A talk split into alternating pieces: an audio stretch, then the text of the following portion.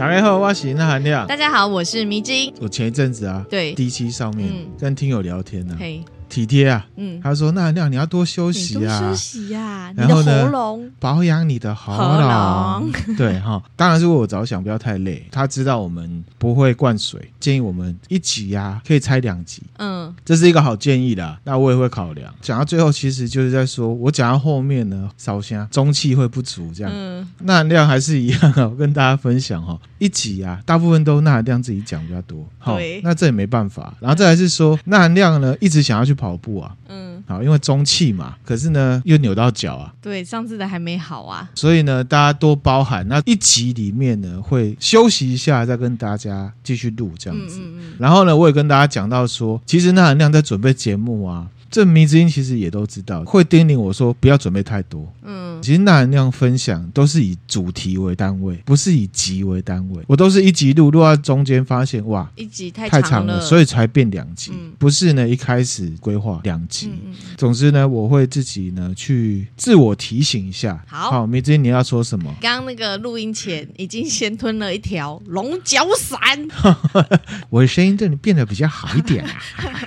这一开始不准，可能要。讲到后面才知道。讲到后面哈，好，那我们正式进入主题了。好，之前呢要跟大家分享民国的历史，对不对？对。然后有说到我会切出来呢，分享幕末史。嗯。这一次呢就正式来分享。好，好，为什么要分享日本的幕末史？那含量想要更有立体感的说明说，蒋中正在北伐完成之后啊，为什么日本帝国这边会发动侵华战争？哦，对。这中间呢其实是有外部因素，也有内部因素。嗯嗯。的幕末史可以。交代到一些。那第二个是说呢，钠含量在以往分享节目里面都有常提到说，军国主义的时代，日本帝国很疯嘛。幕末史其实也可以部分说明哈，日本军国主义的精神是从哪来的。嗯。第三个是说，迷之音有提过，觉得日本的天皇万世一系很厉害。对，没错。可是呢，其实也有另一面，为什么会一直这样存续？借由幕末史发生一些事情，我们来看一下日本可以万世一系这天皇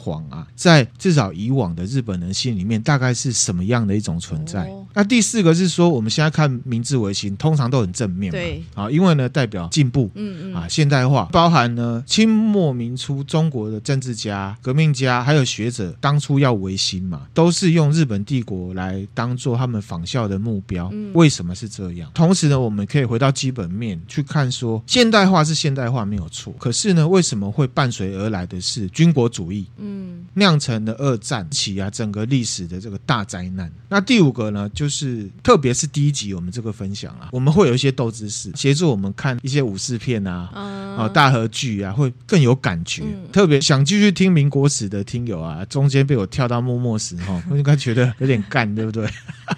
可是其实它还是有存在意义的哈。嗯、那我们就正式开始。迷之音，我问一下，什么是幕末？幕府结束的时代嘛，就是快结束的时候嘛。在日本的历史上，这个幕末就是指德川幕府统治时代，也就是人家讲的江户时代的末期。好，历史上面记载是嘉永三年，也就是呢西元呢一八五三年。嗯，那一八五三年呢发生什么事情？大概就是太平天国清国这边呢要起义了。嗯，那个时间点。在日本这边，一八五三年发生了一件事，叫做黑船来航。幕末的结束于呢明治二年，也就是呢一八六九年的戊辰战争。其实这段期间呢，也才十五六年哦。嗯，一个国家从很弱开始变强，好，所以呢，十五六年，这中间是有一些精神跟一些事情是可以我们了解，然后甚至可以从里面得到一些东西的。嗯，这个就是幕末。好，那什么是幕府？一个 move，好，没错哈。幕府呢，就是日本历史上面的一种蛮特别的政治体制。对，它是由呢征夷大将军，简称幕府将军，或者是大将军。政治上呢，就是由大将军呢领导跟统治的什么五家政权。嗯，五家就是军人。而且武家这个在日本这个时代，或者是以往的时代，都是很重要的存在，就是武士。嗯，武士。好，这样子的武家政权呢，日本特有国情之下呢，所产生的一种呢尊王攘夷的政治体制。什么是尊王攘夷？你知道吗？不是很知道。这个就是为什么日本天皇他一直存在，嗯、因为幕府大将军很有权力，嗯、虽然实质掌权，可是呢，在不管是意愿上，不知道是不是真的，可是呢，在形式上，或是跟百姓的互动上面，他都是尊重皇帝的。嗯，皇帝一直存在，真正掌权的都不是天皇。就是从一一五八年，我们之前介绍天狗的时候，元平和战之后，镰仓幕府建立，崇德天皇有没有诅咒有没有？就要以皇为名，以民为皇。嗯、天皇从此之后就没有权利了。嗯，幕府大将军他掌权的时候呢，都是把天皇供起来的。那天皇那边就是公家。公卿啊，好、嗯，这些都是天皇那边的。嗯、幕府时代是从西元一一八五年元平和战结束到一八六七年明治维新，嗯，总共呢六百八十二年。嗯中间经过很多幕府啊，镰仓幕府、室町幕府啊，还江户幕府一些幕府，尊王攘夷是很重要的。好，是呢，明治维新呢可以启动的原因，嗯嗯，从以前就存在。它虽然是一个旧观念，可是它也是日本变强的原因，中心思想。听起来很厉害，很厉害哈。其实呢，尊王攘夷啊，是来自于中国的概念哦。啊，日本人以前都是念中国这边来的一些学问嘛，因为那时候确实中国文明上各方面都比较强。嗯。尊王攘夷这个词啊，是起源于春秋时代，春秋就有的词。对，尊王攘夷的意思就是尊秦君王，斥攘外夷。哦，这个王者是代表我们这个民族的，嗯，我们会保护他，他就代表我们，因为要保护他，所以我们去防御或者是呢去攻击其他的，我们都说蛮夷嘛，就是外族的意思，嗯，所以这是一个非常强烈的民族主义的意思，嗯，尊王攘夷这个虽然是从中国春秋时代起来，在日本啊、韩国发扬的一种政治的意识形态。可是中国这边喊归喊嘛，战国时代之后，秦朝、汉朝之后就相对薄弱了，因为每个人都直接跳起来说：“我才是皇帝。”对对对，哈，是不一样的。嗯、反而是在日本一直下来都存在万世一系的天皇跟尊王攘夷这个概念是并存的，有尊王攘夷这个概念，才有天皇一直存在，而且万世一系。日本人把它落实的很好哎，对哈，后中国人可能会觉得啊，我的现在公共，你当真哦？就是、啊，结果人家就这样子下去，他们比较像是喊口号型的哈。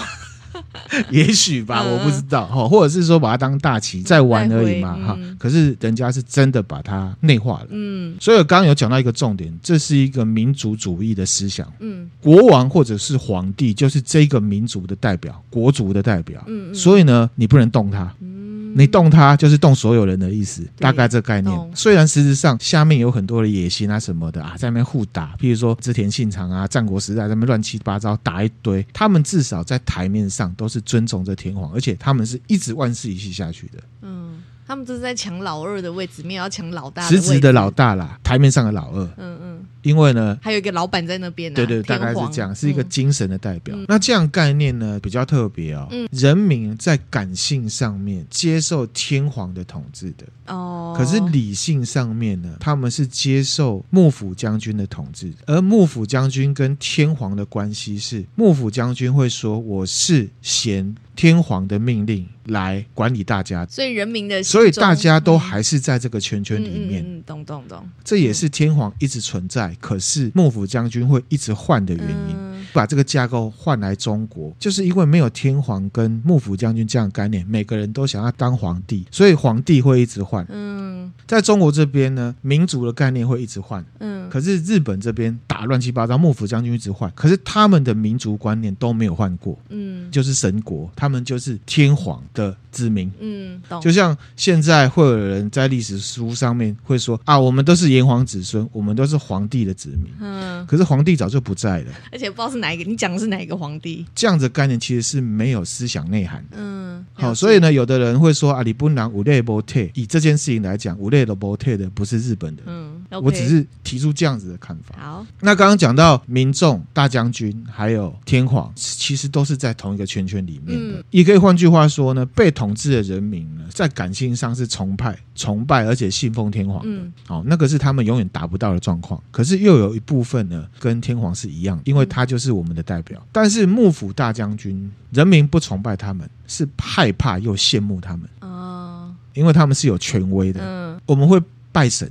可是我们不会怕神。可是如果我们拜的是某一种神，哦，你不尊敬他的话，就是、他就会弄你。怕怕的，我只是举例，嗯、大概这种感觉。了解啦。好，那我们现在来介绍呢，幕府大将军的身份，他就是什么武士。嗯，如果写成汉字就是士嘛，就是 samurai。日本武士的雏形呢，是从日本的平安时代一个律令制啊产生下来的一种武官。最初呢，这个桓武天皇为了巩固政权去设立的。嗯，平安时代之前呢，其实除了奴隶之外，所有男生都有责任跟义务呢。呃，变成了天皇招募的对象，但是呢，这些士兵啊是必须要自行养活自己的，跟现在的军人不一样。他要想办法养活自己，因为我是天皇啊，召唤你来打仗是你的义务，你要自己养活自己。哦、如说被召唤的人，他是从外地来的，那他就没有办法回到自己的家乡，他就会在一些特定的地方来定居。嗯，好，定居之后呢，这些人可以透过交税。嗯，来免除兵役，本来是都要来当兵，可是呢，有一些人可能不能打，或者是他不想打，他就是说，那我种田来缴税好了。哦，再讲最原初的状况，嗯嗯，就是说所有人都要被我召唤来当兵啊。可是呢，你不能打的，你掰咖的，你老的，你没有办法的，你不想杀人的，那你就种田。嗯嗯，因为训练不正规，然后又像农民又像武士，给天皇啊带来很大的管理问题。光武天皇啊就废止这样的东西。这个形式之前的都不算是武士，一直到呢桓武天王他想要去打什么，之前有讲过，嗯，东北的虾夷族。啊，虾夷族那时候。把他们说成是鬼嘛，嗯嗯，这些这个训练很差的人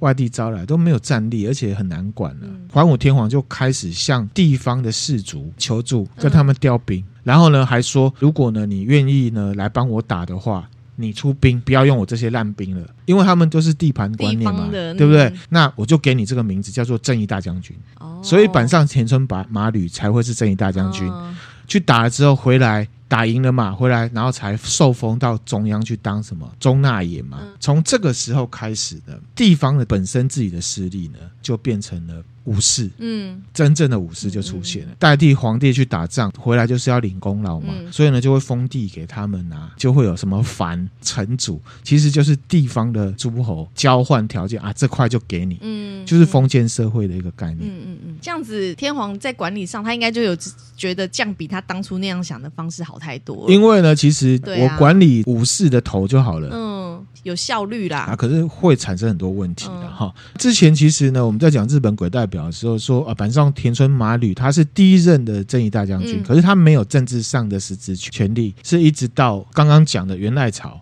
把皇帝的权力都给削掉了，嗯，自己要当日本最大的，所以呢，他就说我是正义大将军，幕府就这样成立了，嗯，等于是天皇依赖这些武力，就被武力给反噬了的一个结果，嗯，被架空了，对，被架空了，大概这样概念，但是位置还是给他，还是保有他的名。幕府大将军在命令下面的这些人的时候，感性上用天皇，感性上你要再不听话，我就拿刀子出来，刀子是我武士最会的，嗯，大概这样概念。从那时候开始呢，地方的士族建立成为武士之后，那这些武士呢就开始有很多很明确的规定。嗯，自傲，他们要学剑术，他们要学骑马，还要射箭啊，还要念书。嗯，那念书都是念中国这边的汉文啊，还要写书法。嗯，呃，武士的理想型是文武双全的，然后他们也要懂兵法。嗯，他们也有一些品性上、操守上面的一些规范，勇气也是最重要，就是不怕死嘛。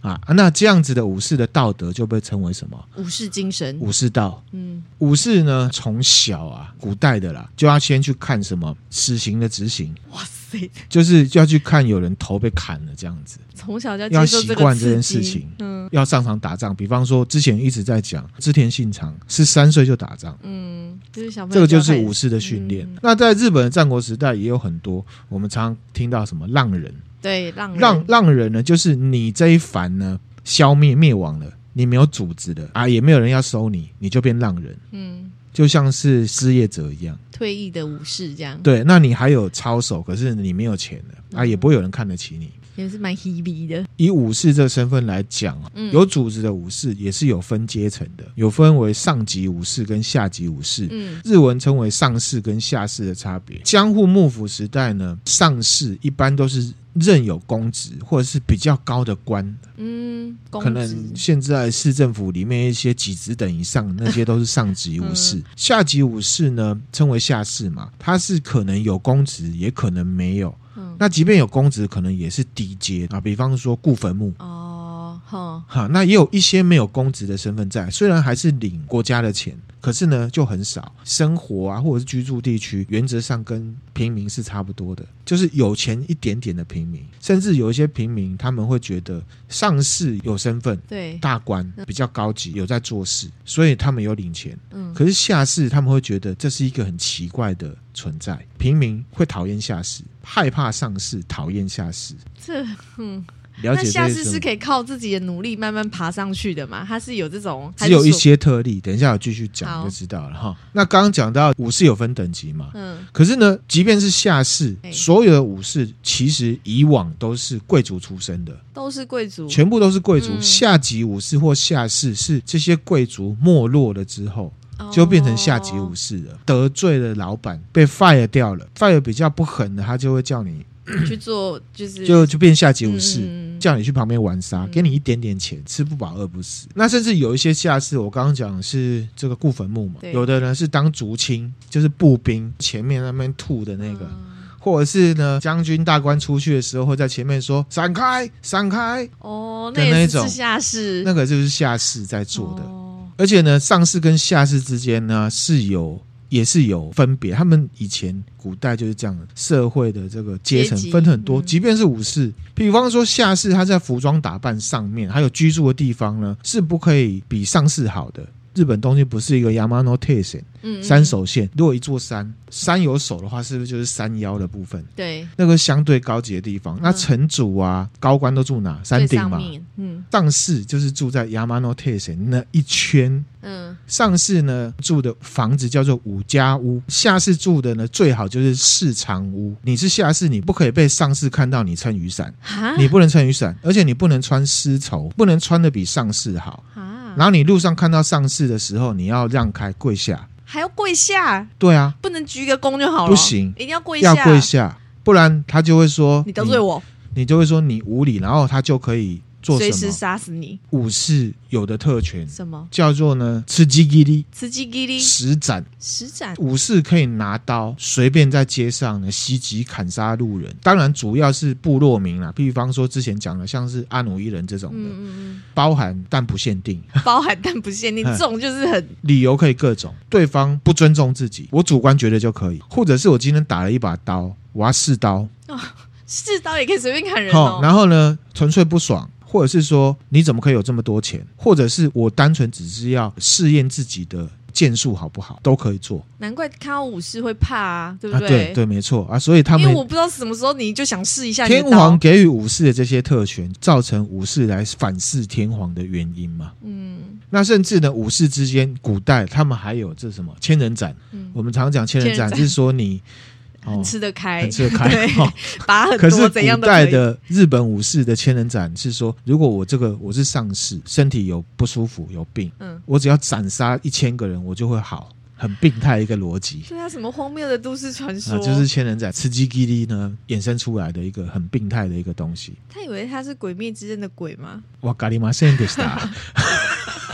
好，好，那总之这些是不违法的。嗯、德川幕府建立之后呢，一六零七年呢，德川家康就废除了这个规定。哦，可是呢，只是废除，它算是中央政府，对，各藩各藩还是自己的城主来做定义。这样的情况就会变成是说，好，有这个规定，可是呢，各藩各藩的风气不一样，有的人呢是真的不能砍的。有的呢，是我会来问你说，你为什么要砍他？嗯、好啊，如果你说得通，那就 OK，, okay 大概这样概念。反正上有政策，他们各盘就是有自己的对应方式。对，这样概念、嗯、啊，这个就是上级武士跟下级武士之间的差别。好，平民里面有士农工商嘛？对，阶级就是这样分，士农工商，嗯嗯，越来越低等。除了平民之外，还有一个。最下贱的叫做会多，会多贱民阶级，平安时代就建立了。江户幕府时代非常的明确，号称啊，在明治维新的时候废除。即便是废除，社会上呢普遍存在啊。比方说，我们很久以前分享过第十六集疑似参考龙猫的社会案件里面，嗯、不是有个少女被奸杀了吗？那个凶手啊，石川一雄。普遍被认为是被栽赃了嘛。他的身份就是养猪户的员工，嗯，基本上就有点像是会多，只是当时被称为什么被差别部落，嗯，那个其实已经明治维新之后，已经接近近代了。对，可是呢，其实还是有这样的观念。嗯啊，所以社会状态不是说我主政者我啊废除，其实都是要子弹飞回，要花很多的心力去改变这个风气的。嗯、对啊，那这些都是要靠什么？民众。嗯嗯，主政者只是开头而已。嗯，就像是我们现在呢，同婚嘛。是开放的，对。可是同志结婚在这个社会上有没有压力？其实还是有的。台湾是全世界少数可以的，可是实际上去做会不会有压力？那是因为民众的观念还没有跟上来嘛。没错。啊，那个就是要靠民众、嗯、大家自己的。好，大概这样概念。了解。那回来武士、幕府大将军，还有幕府里面呢做事的这个幕臣，嗯，各藩的藩主，嗯，都是上级武士。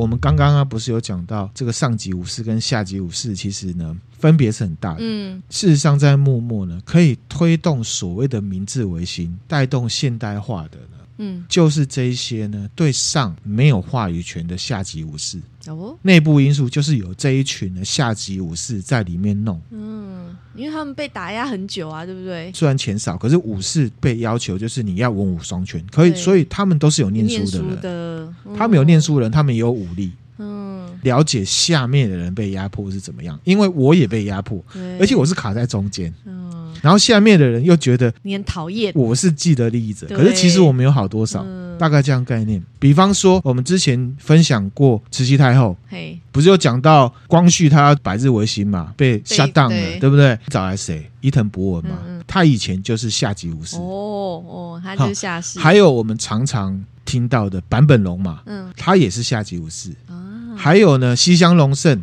好，那那个迷之音哈，去到东京上野公园里面有一个胖胖的雕像，雕像哈，那个人就是西乡隆盛，他也是下级武士。嗯嗯，还有呢，山县有朋，他也是下级武士，几乎推动的主力就是这些下级武士。哦、当然也有一些相对开明或者是不得不顺潮流来进行的上级武士，嗯、一点点。而且呢，这一些下级武士呢，都是高度集中在当时的萨摩藩、长州藩、土佐藩，还有肥后藩。嗯，所以呢，现在很多日本的研究史书的，他们都会跳脱什么萨长史观，现在的日本建立起来，嗯，背后的一些主要政治的，只要去找他们的血脉跟源流，有没有，全部都还是会牵到萨摩、长州、土佐、肥后藩。哦。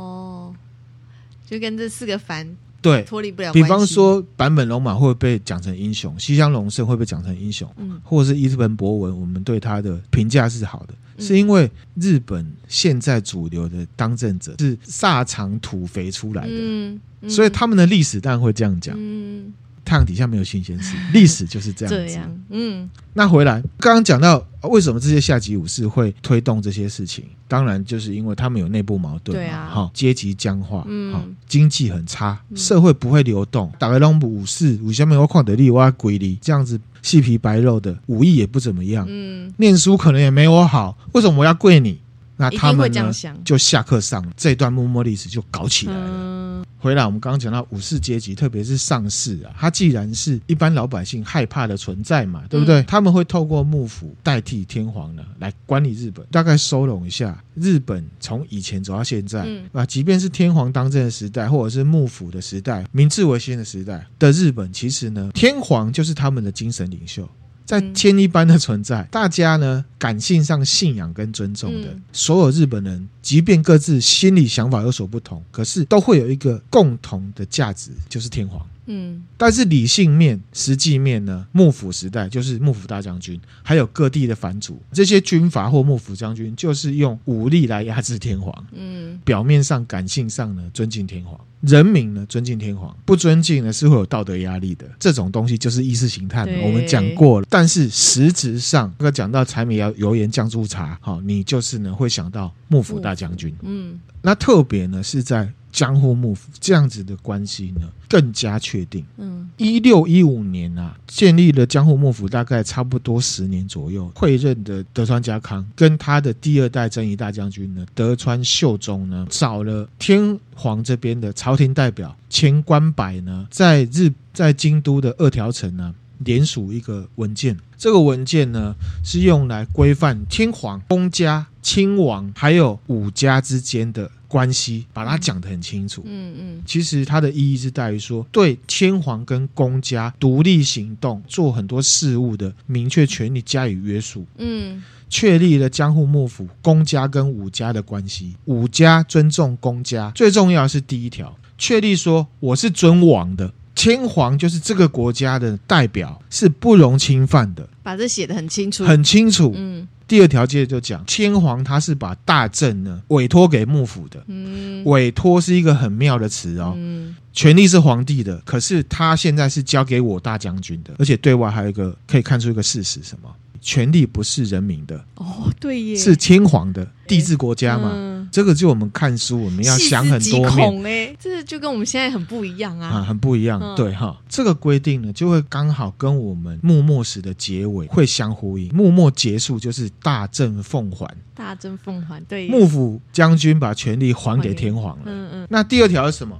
第二条是强强化第一条，他是说武家做事呢是尊重公家的，就是天皇的。嗯。可是大原则就是什么呢？我做了之后，事后告知就可以了。先斩后奏，可以。对，我是可以先斩后奏的。嗯，先做再说。对，这两条精神呢，这六百年来已经内化到日本人的政治意识里面。对，即便是后来的明治时代，这边要注意哦，号称天皇当政，但其实呢，天皇就是点头或摇头而已，他可能把事情扭到前面了，他不实际执行，也不会呢中间去插手下指导棋。我们之前有说过，大日本帝国的军国主义很疯，有提到军部有没有？这边的含量也要说一下，其实军部不是一个具体的组织，不是一个具体的政治组织，它是一群人，这一群人就是幕末时期呢推翻幕府这一群下级武士，嗯，所以军国主义也是这一群下级武士带起来的，嗯嗯。日本可以现代化，是这一群人。日本会军国主义，也是这群人。所以事情真的没有，就是那么绝对好跟坏来看。嗯，对。啊，还有一个原因，我们接下来会讲。嗯，你刚刚讲的那个下级武士，他们推动明治维新，把日本带入进步的一个关键，现代化，现代化的一个关键。确实，就是可以想象这些下级武士当年当时。已经受到很多压迫跟不平等待遇，所以民众也会啊，民众也会对，但因为他们比较相对民众，下级武士并不是代表民众来推翻这些事情的，他们不是代表，他们是代表自己，他们只是想要推翻上级武士，也有外部因素。等一下我要讲，我们刚刚有讲到黑船来航，对对对，这个是一切的开始。哦，那我继续讲，好。刚刚讲到德川家跟天皇啊签了这个合约嘛，那这个合约呢叫做呢尽忠并公家诸法度，这中间就有个斗之士。听友如果一路有听下来啊，又觉得有点混淆，哎，那那样不是有讲过关白吗？德川家康之前啊，另外一个权倾一时的政治人物叫做谁？丰臣秀吉，嗯嗯，他的外号叫做什么？天下人，嗯，对不对？然后明治觉得他很励志，为什么他叫天下人？是因为呢他当过关白。嗯，平民上去了，你下级武士一路上爬上去，他很厉害，突破天际线的地方在于说，古代的官白啊，其实就是皇帝的宰相。嗯，皇帝还握有权力的时候，实质上的宰相就叫官白。那也是很大，而且自古以来，公家的身份呢、啊，本来就是世袭的。要有血统才能担任，可是丰臣秀吉他就突破了天际线，嗯、他去做了这个官白。嗯，他被称为天下人，就是因为他是以一介平民，他老辈呢帮他买了一个竹青的下级武士，进到一家公司里面开始做。嗯嗯嗯，在之前信长下面做，做到最后变成一人之下万人之上，嗯、很励志这样的概念。对，事实上啊，一盆博文也是，他是长州藩，他老辈呢帮他买了一个官。啊而且那个官呢是下级武士，嗯，轿子前面说让开让开，大官要来的那个。可是因为他有念书，因为一些关系，对，德川家康呢跟天皇签了这个合约之后呢，官白这个位置还是在，可是呢就是架空了，一样很高级啦，一样世袭。啊，你们呢就是高大上，可是其实呃幕府时代呢给他们的钱很少哦，嗯，就是吃不饱饿饿不，不死，只是呢有一个很高级的一个样子在那里。嗯、江户幕府时代就是用这样子的统治方式，总共经历了两百六十八年。很长啊，中间也都没有战争。嗯，大家对天皇还有江户幕府大将军这样的概念根深蒂固下来。嗯嗯，那甚至呢，德川家康这个人也被神化了。嗯，好，我们有去过哪里？日光的东照宫，日光里面的主神就是德川家康。战国三雄斗之士哈，这三个人都有自己的神社。嗯，好，就像呢中正纪念堂一样。哦。比方说，丰臣秀吉的神社呢，是在京都东山区的一个神社，叫做呢丰国神社。哦，丰国神社有听过，对，有听过哈。嗯、那之前信长哈第六天魔王也有，叫做建勋神社，在日本京都府京都市北区冈山。嗯，其实那亮个人认为啦，哈，去神格化一个真实存在的政治人物这种事情是蛮不好的。我们用历史文化的角度呢，嗯，来看会比较好。嗯，甚至对岸无神论者，对不对？嗯嗯，他们也有哦。哎，有谁？来给你看这个照片，有一个阿婆跪在庙里面，她拜的是谁？这个金金的，对，他是谁？认不出来，对不对？看不出来。毛泽东。哦。二零二零年的新闻，当时啊，这个 COVID nineteen A.K.A. 武汉肺炎啊，在他们中国也是风行嘛。对，即便是对岸无神论哦，大家也都是去庙里面拜拜，希望自己不要得病啊。嗯，因为这样子，所以政府又觉得没赛哦，不可以。我们是无神论，所以去抄庙。嗯、可是，可是有一种庙就不可以抄，叫做毛泽东庙。这图会分享给大家。哇塞，好的。所以对岸到底是不是无神论者？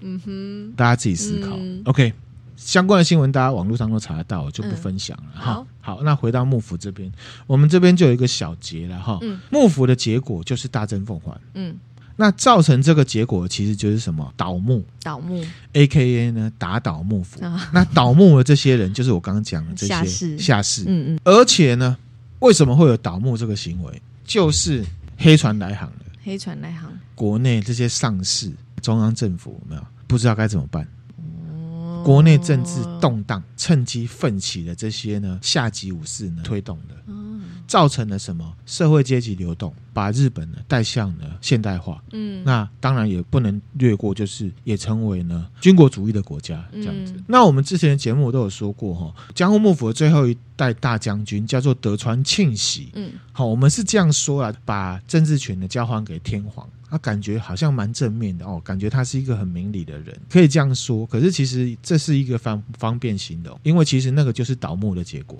他是被动 交出来的。嗯，对啊。而且我要讲了，天皇也不是真正完全掌权，当时的明治天皇也才十五岁呢，笑脸，嗯，好，很年轻。而且他那时候只想着要结婚，嗯、啊，这个是历史上 有记录的。四十岁就想着要结婚，那时候？对，而且现在听起来就觉得。搞什么？我们要回归到基本面，嗯、要知道当时的背景是什么。公家还有朝廷呢，已经不当政六百多年了。嗯，要一个十五岁的年轻人，即便他很英明神武，好了，一次揽权、主客观都是不太可能的。嗯、所以呢，幕府确实是把政治权交还给天皇了。可是其实架构没什么改变，真正帮明治天皇掌权的，就是后来串起来这一批下级武士。哦只是他们不称为幕府，嗯，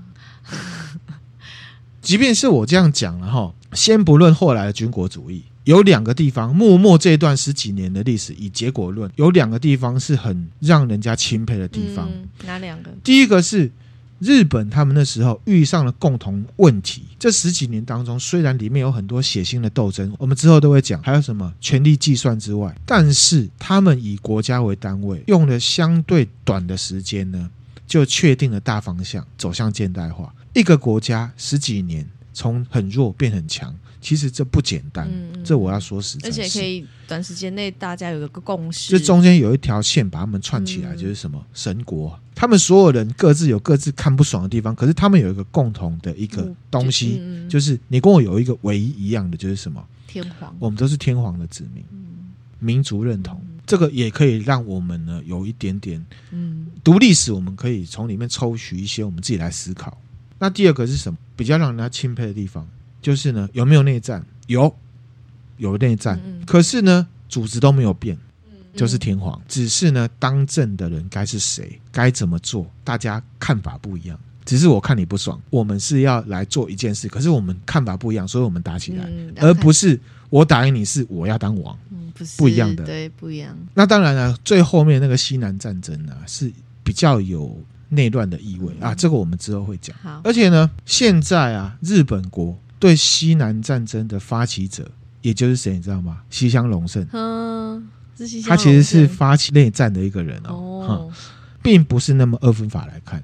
他虽然呢想要呢打天皇哦，他是想打天皇，可是呢，他对日本的现代化确实是有贡献。嗯，哦，日本很多地方都有雕像嘛，刚刚有讲到，对，对不对？所以呢，这两点呢，确实是相对让人家觉得这个国家比较厉害的一个部分。嗯，全国上下有一个共同的价值观是不能动的，就是天皇。嗯，嗯，他们会认为他们自己是神国，不想要被人欺负，关起门打架可以，可是打完了就是对外了。嗯好，这一样，让我们以古见今，我们自己想，我们是什么样子。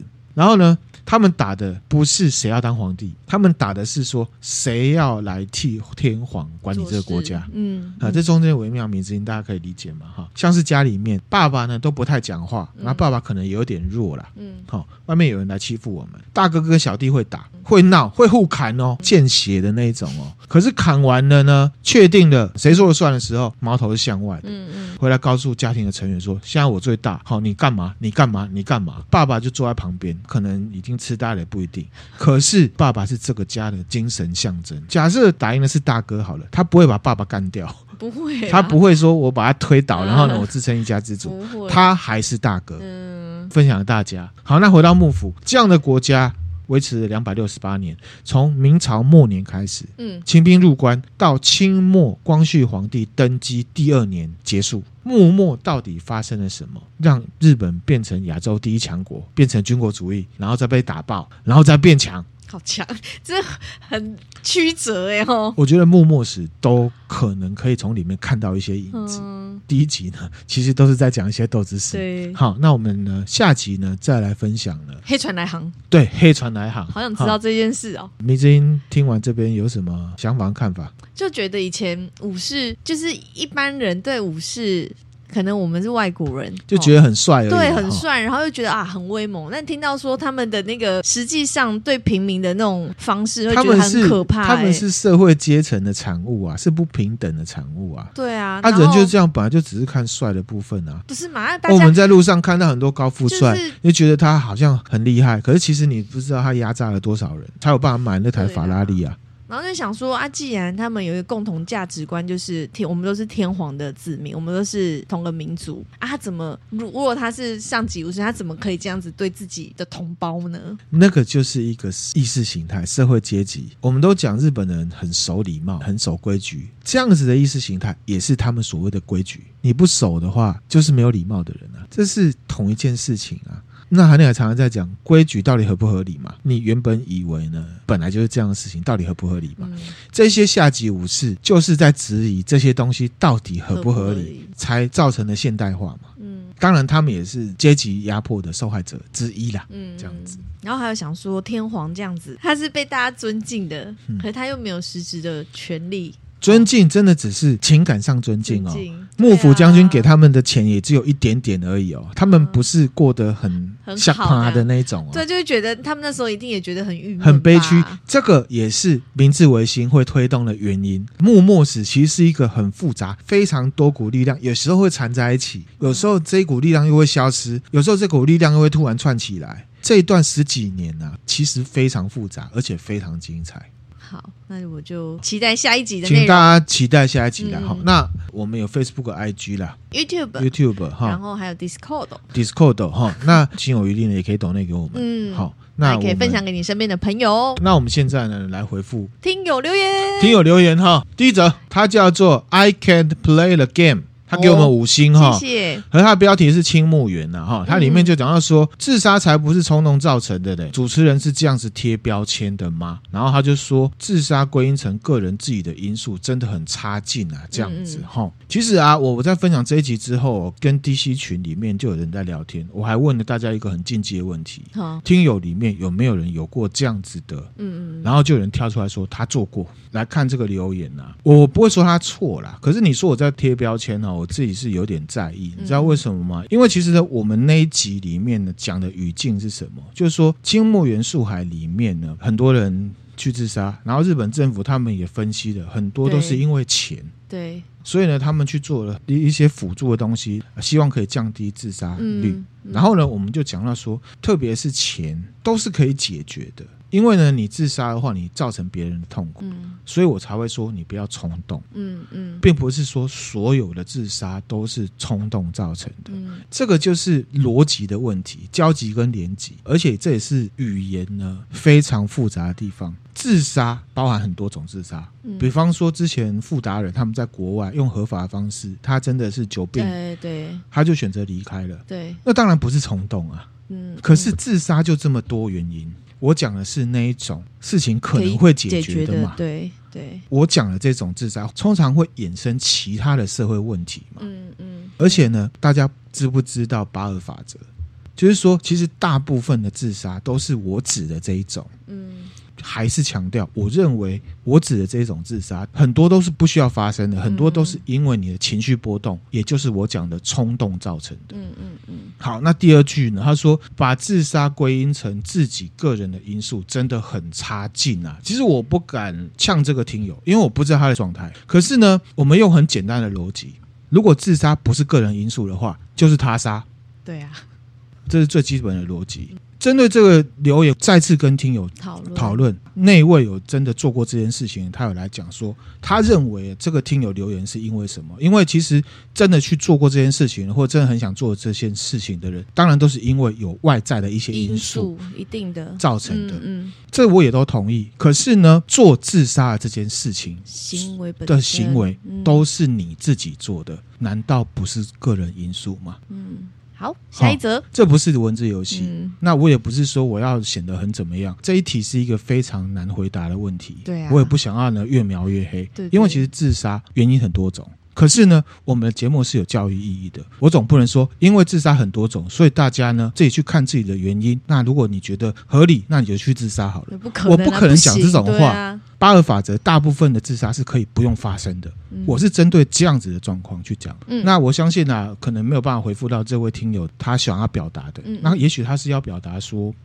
可能他有很多不一样的 insight，那可以我们再来互动，没问题的。嗯嗯、谢谢这位听友，谢谢也感谢你的五星。对，那下一则呢，叫做美中不足，他给我们三星哈，嗯、很明显然后他应该是新的听友，而且可能听完之后呢就不会再回来。那那样之前有讲过一句话，用砖头砸自己的脚，我就说呢，只要有来 Apple Podcast 的留言，我们都会回，那我就回哈。